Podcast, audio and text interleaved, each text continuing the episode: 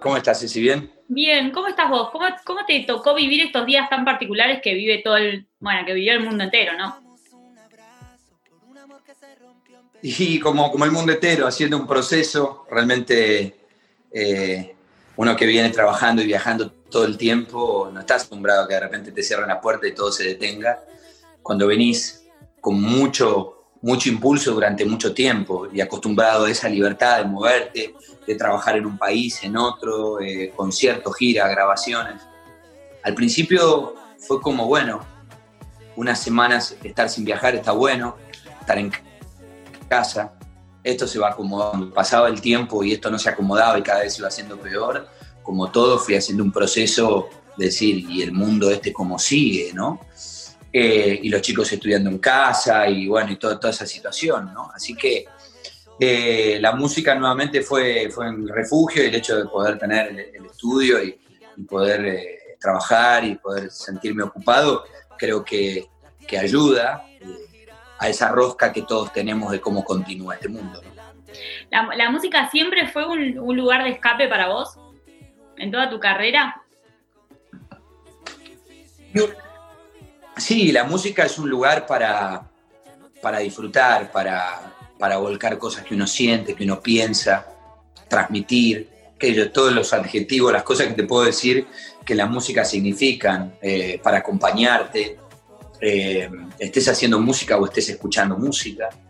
Y en este, en este momento, sí, de, parar, eh, te volvés a encontrar con, con tus mismas canciones, pienso, de repente hiciste en piano, le agarras en la guitarra, le agarras tantos años después que la canción toma como otro sentido también, porque la vida eh, no es la misma cuando tenías ese, en, esa edad que ahora. Entonces, nada, empecé a reencontrarme con eso y a darme cuenta que en definitiva esas canciones son las que me vienen acompañando toda la vida, me van a seguir acompañando y a la gente también.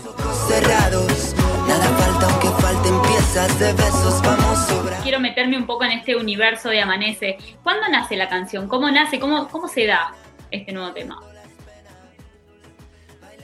Mira, la canción yo empiezo a, componerla con, con, Jorge Villamizar de Basilos, una tarde que nos juntamos en su casa, abril, mayo, más o menos, después de que pasó la, la cuarentena así más, más rigurosa. Eh, y, y, así nació y, y esa cosa de compositores él la quería llevar para un lado con una historia que había vivido en Dominicana, yo la quería llevar para otro lado. Entonces en, en la puerta de su casa cuando me despido le digo, Jorge, dame la libertad de de meterle la mano a, la letra de esta canción, mi hijo hermano me vio tan convencido que dijo, haz lo que quieras.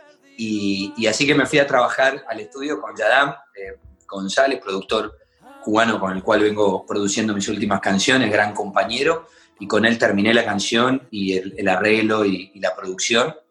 Eh, y paralelamente le iba contando, ¿no? Y le iba mandando eh, la metamorfosis de la canción a, Jorge, que me decía, ah, cambió, cambió, sí, pero mira esto, mira lo otro, mira aquello.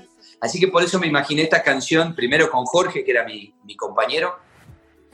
Eh, me imaginé una mujer, la mujer es todo para mí y tenía que haber una mujer representando en esta canción y pensé que Catalina García era ideal, su color de voz y, para sumarse en esta canción.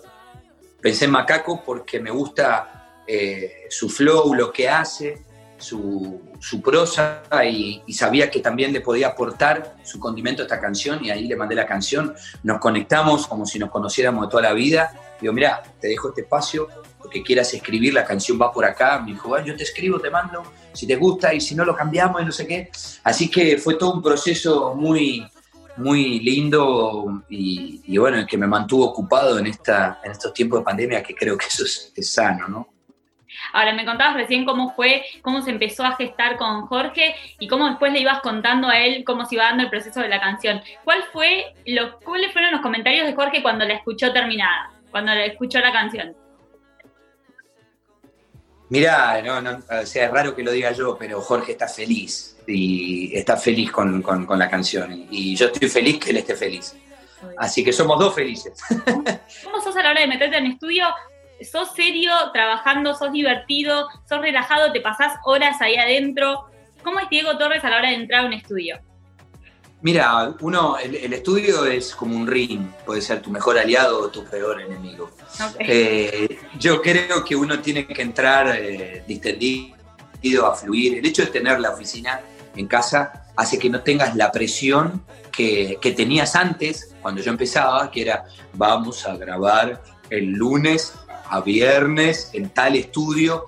Claro, había que reservar el estudio, había que pagar esas horas, había toda una responsabilidad que te conllevaba a que vos estés bien. En cambio ahora el hecho de poder tener una oficina en casa o trabajar, entonces vos estás bien, estás bien. Un día estás bien malito, te cuidas, te proteges, entonces esa es una presión menos que es muy grande. Bailando las penas, bailando las penas y llega el momento de, plasmar en imágenes eh, la canción. El video, la realización del video, ¿te involucraste también en esa faceta? Sí, sí, lógicamente.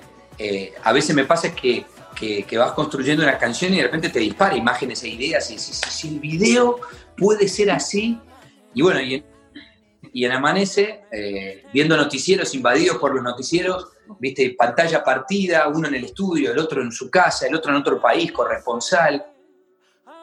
Ahí miré y dije, ¿por qué no hacemos el video que sea un noticiero?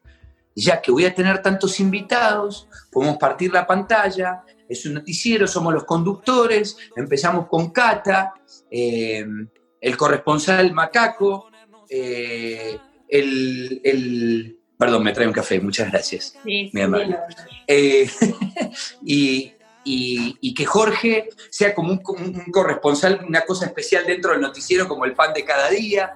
Y, ahí se, empezó a armar la idea, me empezó a escribir el story, el, el guion, no sabes lo que trabajamos, lo que bregamos, lo que perseguimos. A Catalina, pobrecita, la volví loca, a Catalina García. Pero mira, Catalina es así, vos al principio estás toda dura, con un peinado, fíjate. Sí, porque al principio arranca todo mal. Arranca todo mal. Con... Claro, arranca. Al principio es como que... Exacto. Eh, ¿Qué interpretaste, ver vos? A mí me encantó el video, me gustó mucho. En realidad, eh, no sé, me encantó, por ejemplo, un detalle que por ahí uno dice, bueno, nada que ver. Me encantó que la letra vaya pasando abajo, como si fuera el graph típico del noticiero. Eso me re gustó ese detalle. Em, no, no sé, me, encanta. ¿Y, detectaste esto que entre, entre ellos, no, no? al principio, al principio está, como, cortante el tema. Después se va relajando a medida que va pasando el tiempo. Total. Es que esa era un poco la idea, por eso quería saber qué, qué, qué observabas, porque el hecho de que la letra va pasando por abajo es sinónimo de que les va entrando de alguna manera, van siendo eco de lo que van diciendo y se van mirando como diciendo, bueno, hay otra manera de relacionarse, ¿no? Este es un poco el, cuentito que, uno intenta hacer en, en, este caso, en este video, y bueno, y por eso después los personajes, llamo yo personaje, ahí me sale el actor dentro de, de, de Eso te iba a preguntar, en el momento de rodar el video, porque, bueno, una cosa, obviamente escribiste el guion, dijiste vos sos tal, vos sos tal, vos sos tal, asignaste los personajes, armaste como toda la idea creativa. Una vez que estás rodando, ¿te dejas dirigir o Diego Torres también está chusmeando ahí qué pasa, mirando el plano, viendo cómo va? En este video... Eh, estoy como codirector también, entonces, pero también me gusta que me dirijan, porque hay cosas que uno no ve. Entonces le pregunto, pero esto está bien, fíjate, qué sé yo, entonces alguien que está del otro lado te dice, no, mira, fíjate, anda por acá o hace esto o el otro, ¿no? ¿Qué dijo Nina? Vamos a lo importante. ¿Qué dijo Nina de la participación en el video? Mirá, Nina lo fue viviendo al principio de una manera como, bueno, vamos a jugar con mis amiguitos y, y, bueno, Débora tenía la idea de comprar los, los polvos de colores que viene de una fiesta en la India entre que triunfa el mal sobre el bien, es toda una ceremonia, entonces, y es muy lindo visualmente y si lo filmás en cámara lenta te da un efecto eh, muy, muy, muy lindo. Entonces, eh, al principio era juego, juego. Hasta que, claro, uno iba trabajando en el video, en la edición, y le puse el video y fue como, apa, ahí está el video, ¿no?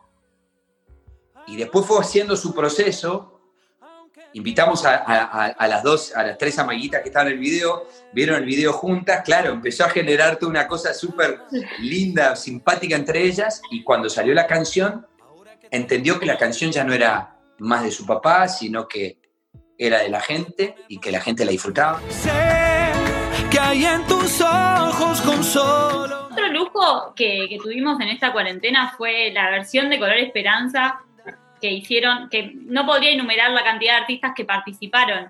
Eh, ¿Cómo surge la idea y cómo, cómo te pegó a vos el hecho de hacer esta, esta nueva versión con todos esos artistas invitados? Mirá, eh, la idea fue porque empezaron a llegar de nuevo videos de la gente en diferentes países, lugares, médicos, policías, vecinos, y, Color Esperanza eh, volvía a salir ahí como una canción bandera, ¿no?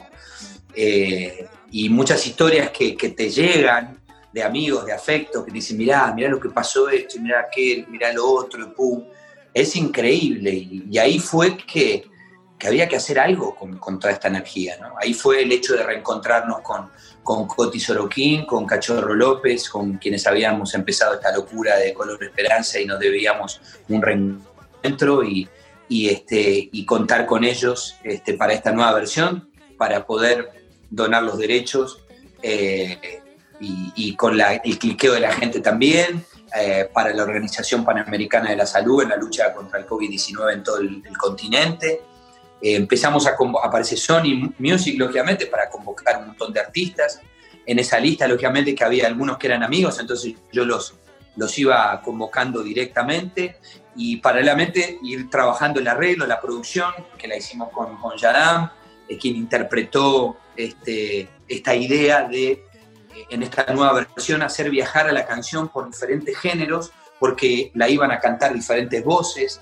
entonces quería eh, mostrar algo que viví en Colombia en el programa que estoy haciendo como jurado, eh, donde cada participante representa un género y fusionan canciones en diferentes estilos. Hicieron una versión de tratar de estar mejor en, en, salsa, en ranchera pop y en cumbia colombiano. Y para mí eso fue escuchar una canción mía en otro género, en otras voces.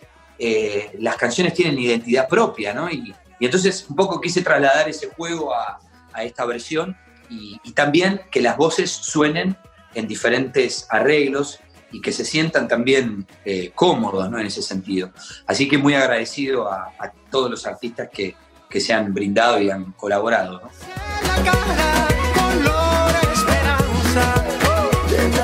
Diego, eh, bueno, muchísimas gracias por el tiempo, gracias por conectarte, por estar ahí.